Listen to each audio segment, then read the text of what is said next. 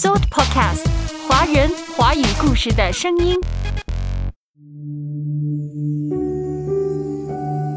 尽管地平线上有大火，城堡在空中爆破，部落在远征途中，行星在运行，我们永存。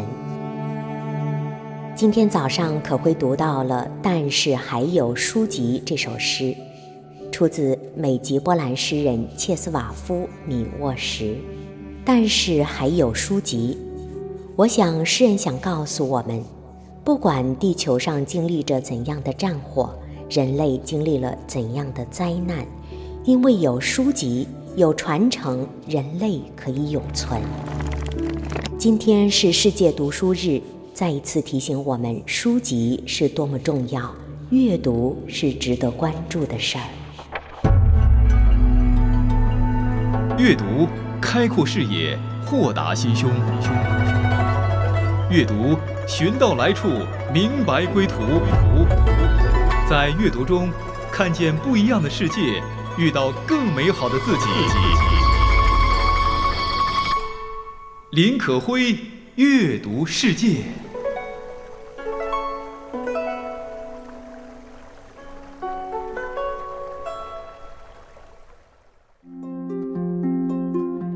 今天阅读世界中，可辉想跟大家谈谈另类阅读形式，一部关于阅读、关于书籍的优秀文化纪录片。但是还有书籍，在豆瓣上评分高达九点零。对了，片名灵感就来源于刚刚米沃什的同名短诗。但是还有书籍。这部纪录片是由哔哩哔哩和北京小河文化传媒有限公司联合出品的。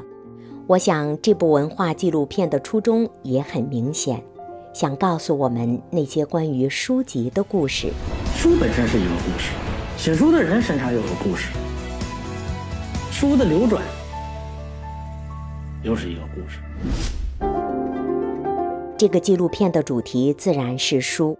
目前可以看到上季五集，下季六集，几乎涵括了我们关于一本书的所有的想象，比如说图书编辑、装帧设计、出版、书店、图书馆、二手书，以及绘本、文学、漫画、图书公益事业等等，这些关于书籍的台前幕后的故事，在这部纪录片当中都可以找到。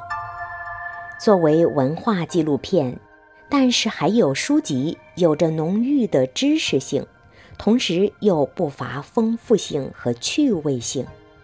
单说上季五集吧，第一集讲到了书海编舟记，这集从编辑译者的视角出发，摆渡于作者和读者之间，有一种千淘万漉虽辛苦，吹尽黄沙始到金的感觉。看这集的时候，印象非常深刻的是北大教师范晔。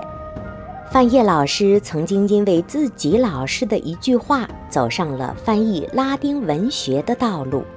他翻译首次授权的中译本《百年孤独》，这可谓是现象级的畅销书了。翻译这本书带给了他巨大的荣耀，但是范老师说。他更多感受到的是，译是一门遗憾的艺术，艰难地快乐着。第二集，我们关注到了二手书的奇幻漂流。这一集当中讲到了书店老板和藏书人的故事，还讲到了那些历经岁月流洗的二手书的故事。旧书在这一集当中不是人们印象中的论斤称两。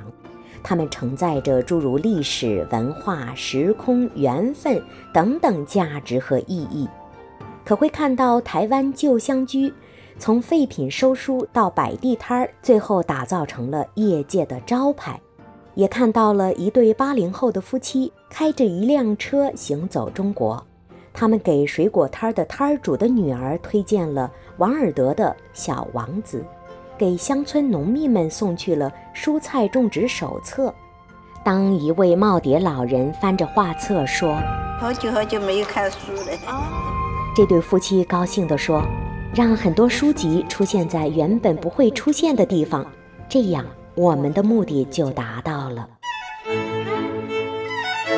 第三集讲到了绘本的奇妙世界，从绘本作者和童书的角度出发，打造了成人世界和儿童世界的通道。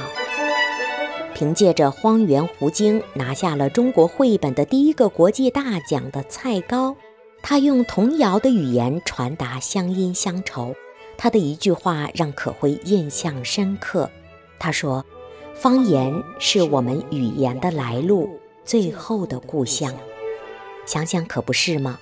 每个人都有自己的故乡，故乡有故乡的语言，故乡和方言记录了我们的来历。用现代绘本讲述中国故事，奇妙世界里充满着古典文学的原型，和孩子们一起读书，传递童心，这是多么美好的祝福！第四集讲了书籍的装帧设计，设计师们从理解书籍内容中诞生的设计理念，在方寸之间展现出了隽永的情感。第五集讲到了快速时代是如何阅读的，其中讲到了在地铁上阅读，在菜市场中阅读，在读书会中阅读。让我们觉得新媒体时代读书是可以随时随地进行的事儿，被书籍光照的灵魂是充满光明的。认真对待每一个故事，聆听每一个声音，说出来，彼此帮助，互相加油。So Podcast，华人华语故事的声音。今天是世界读书日，可辉在今天的阅读世界跟大家一起走进了一部关于书籍的优秀纪录片。但是还有书籍，这部纪录片也获得了三十届中国电视金鹰奖最佳电视纪录片。在这样一个阅读变得日益奢侈的时代里，这部小众纪录片却获得了许多年轻人的感动。为什么呢？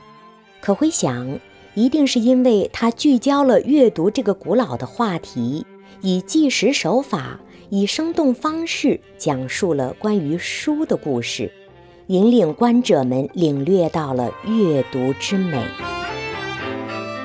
这部纪录片讲述了一种阅读美学，其实它的真正魅力不仅仅在于知识，而是以书为媒介，把写书人、译书人、编书人、出版人、卖书人、读书人、藏书人等等不同的与书相关的群体故事都推到了前台，让观者们直接感受到。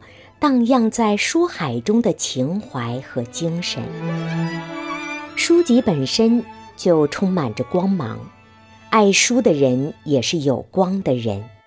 片中那对开着一辆车行走中国的八零后夫妻，那辆书车上的书都送到了乡村社区。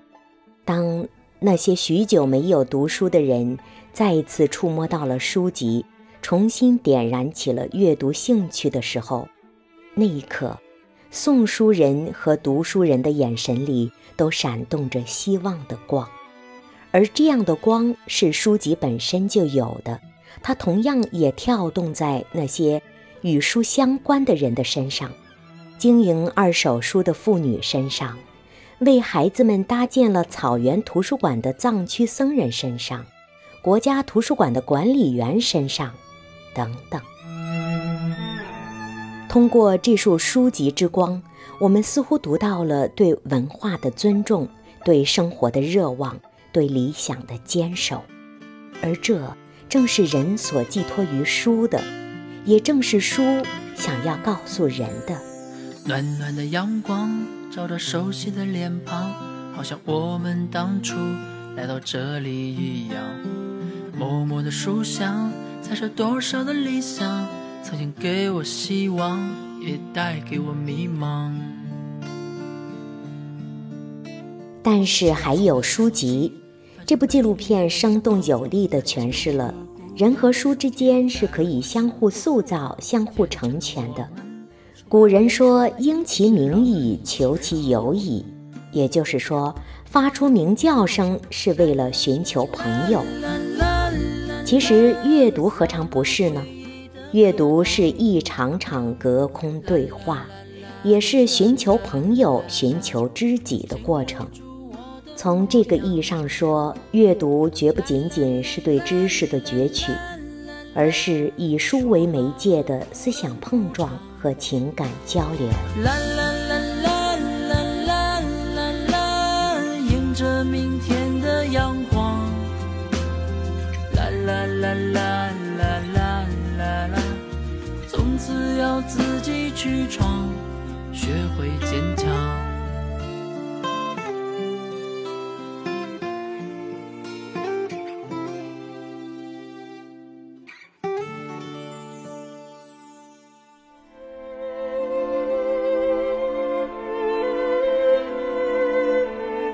从题材上看，拍摄一档文化纪录片是一件冒险的事儿。我记得小时候，文化纪录片都是在午夜的中央电视台播出的。在早期的电视台时代，文化纪录片可以说是曾经的收视率黑洞，很少有人看。因为文化纪录片大部分是曲高和寡的，关注议题大多和时代所谓的主流有一定的距离。高深的文化议题，一本本可能读起来都费劲儿的书，比书本本身更加晦涩的解说词等等，都让这类文化纪录片产生了和观众之间的遥远距离。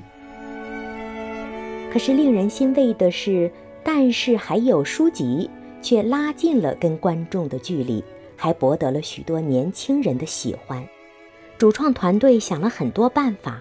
改变语态是首先被想到的，以一种更加平和的姿态，娓娓道来，讲述每个人物身上的故事，尽可能不出现晦涩的学术专有名词，即便不得不出现，也第一时间加以解释。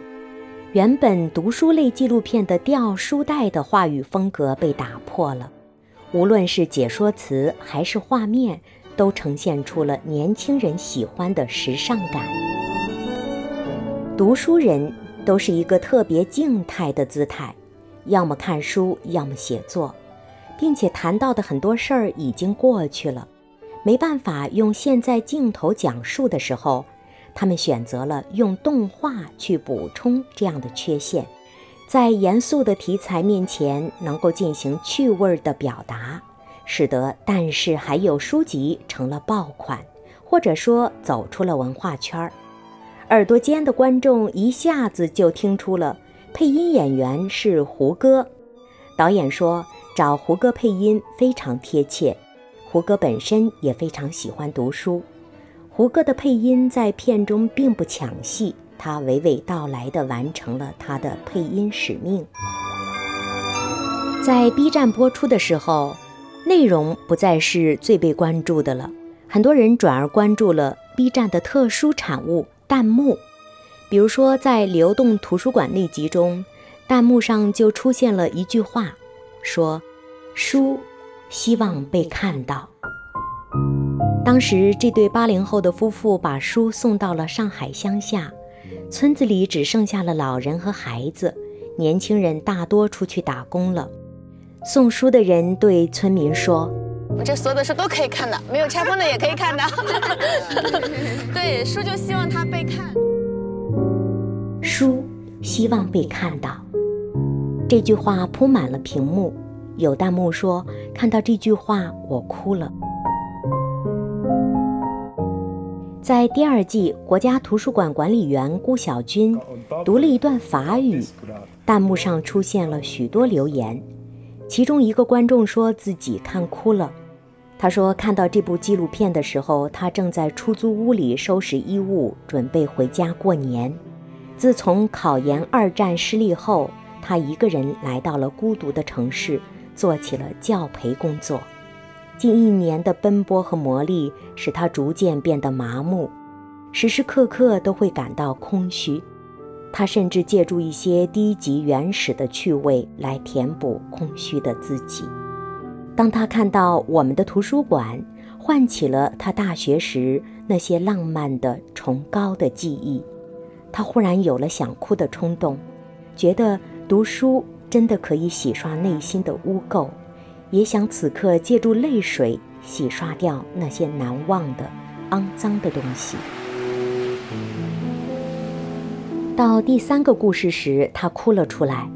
他说：“好像找回了自己消失殆尽的情感，对书的情感，对那些崇高的事物的情感。”和《但是还有书籍》这部纪录片的火热相比，其实，在过去几年时间里，图书市场一直是很难有起色的。现在图书市场是年年都难，有各种困境。许多实体书店都关门了，许多人不读了。说起不读书这个问题，问题还是出现在有阅读习惯的人相对较少了。大众普遍觉得阅读很慢，生活很忙，阅读无聊，有趣的其他的事物太多了，阅读带来的效益在短时间内也看不到。而一些严肃文学、社科图书等等都太难读了。还有人觉得，与其读书，不如跳舞、聊天，不如刷抖音。在当下，希望借助一档纪录片，但是还有书籍，来改变阅读文化生态，是难以企及的事儿。但是无疑，观众们还是被这档文化节目种草了，至少。这部纪录片很好的推动了全民阅读的节奏。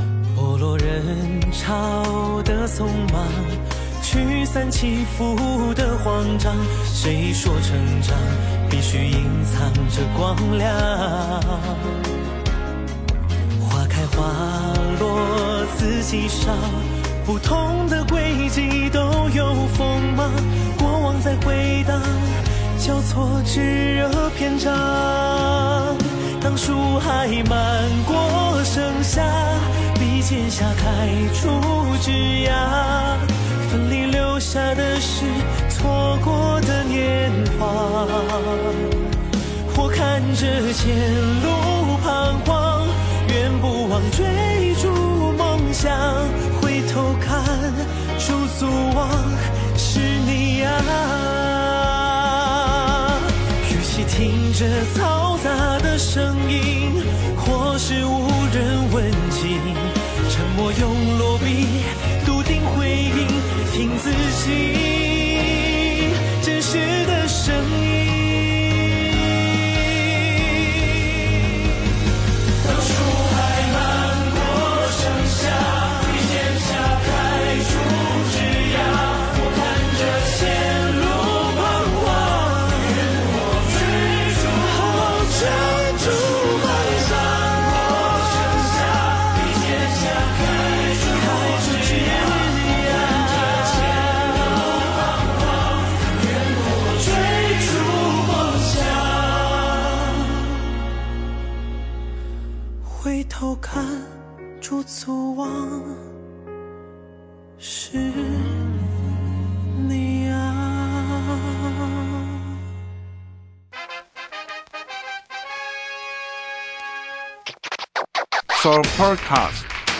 华人华语故事的声音。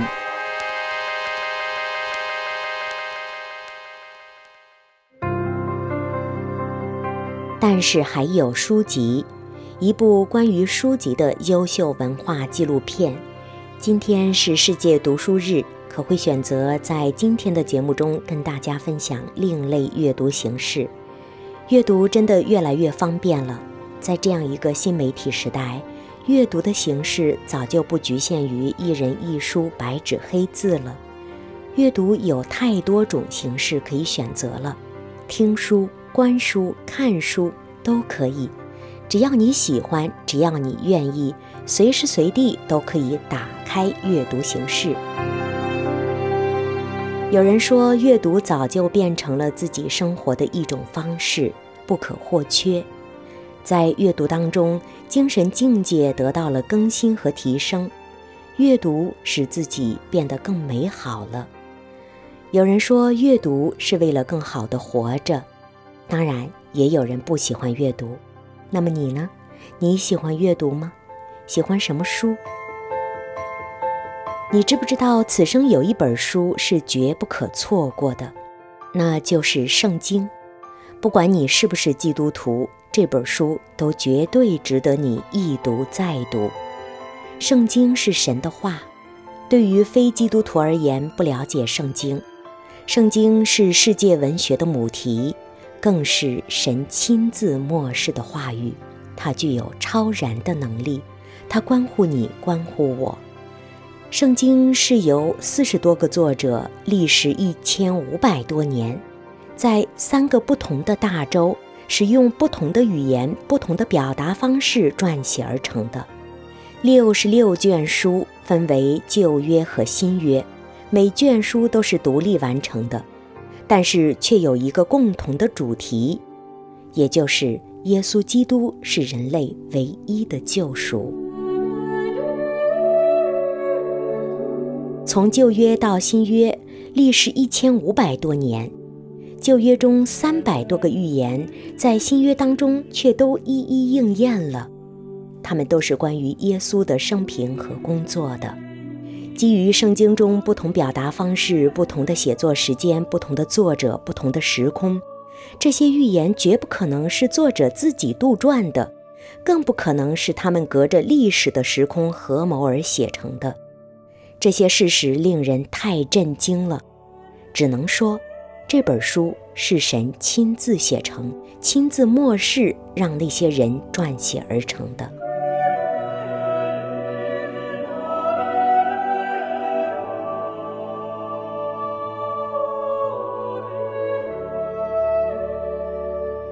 圣经对于每一个人都有独特的意义。圣经告诉我们，我们是谁。从哪里来，走向哪里去？我们此生活着到底有什么样的意义？圣经告诉我们，在这一段有限的人生中，到底什么才是最重要的？圣经告诉我们，每个人看似卑微，却都有着神的气息和特质。圣经告诉我们，我们是被爱的，神是爱，神爱我们每个人。我们每个人的头发都被他亲自数过了，而且他是守约，绝不改变的。这个宇宙世界是被神掌管的，神不会弄错。不管现在你正在经历着什么，不管现在的世界正在经历着什么，神不会错。圣经是神的话语，阅读它。我们就找到了生活的指南，我们就找到了生活的依靠，我们就找到了战胜困难的力量，我们也找到了与神亲密对话和交流的方式，我们也找到了触碰神旨意的方法。路加福音一章三十七节说：“出于神的话，没有一句不带能力的。”是的，圣经句句。都充满了力量。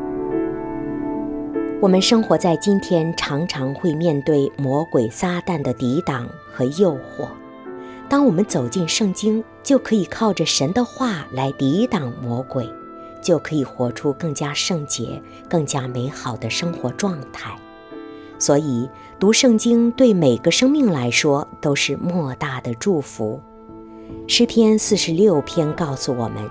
神是我们的避难所，是我们的力量，是我们在患难中随时的帮助。所以，我们不必害怕，也不必忧虑。神在其中，城必不动摇。到天一亮，神必帮助这城。万军之耶和华随时随地与我们同在。只要我们翻开圣经，安静下来。神的话语就临到了。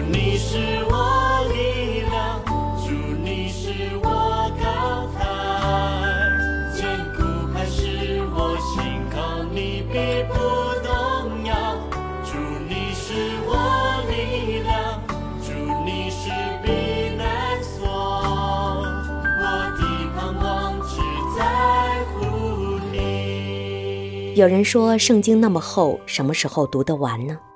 最重要的是计划和读圣经的心态。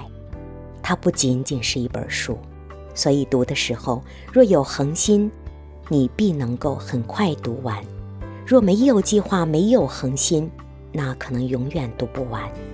我鼓励你能够把读经、把祷告当成是与神交流的方式，变成日常生活的一个部分。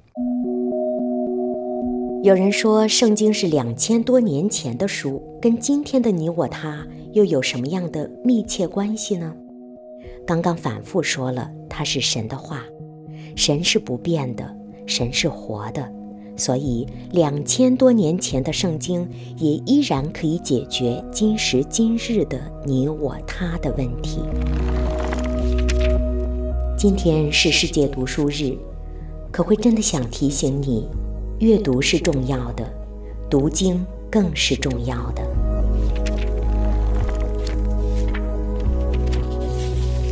但是还有书籍。一部关于书籍、关于阅读的优秀纪录片，提醒我们：阅读可以随时随地进行。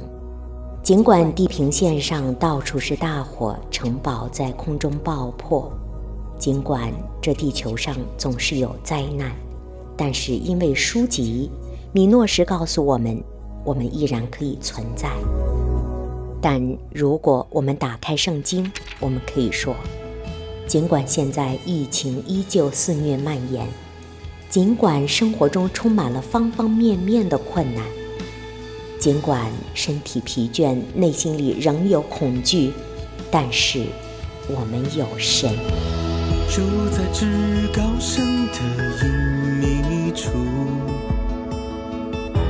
神的翅膀遮蔽我，为我。挡风遮雨，为我击败仇敌，神的双手托住我。住在至高神的隐秘处，神的翅膀遮蔽我，为我照亮生命。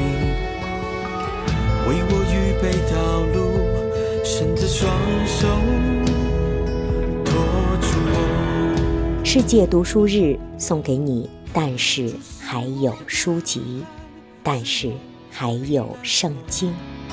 我是可辉，渴望与你一同阅读，一同成长。我避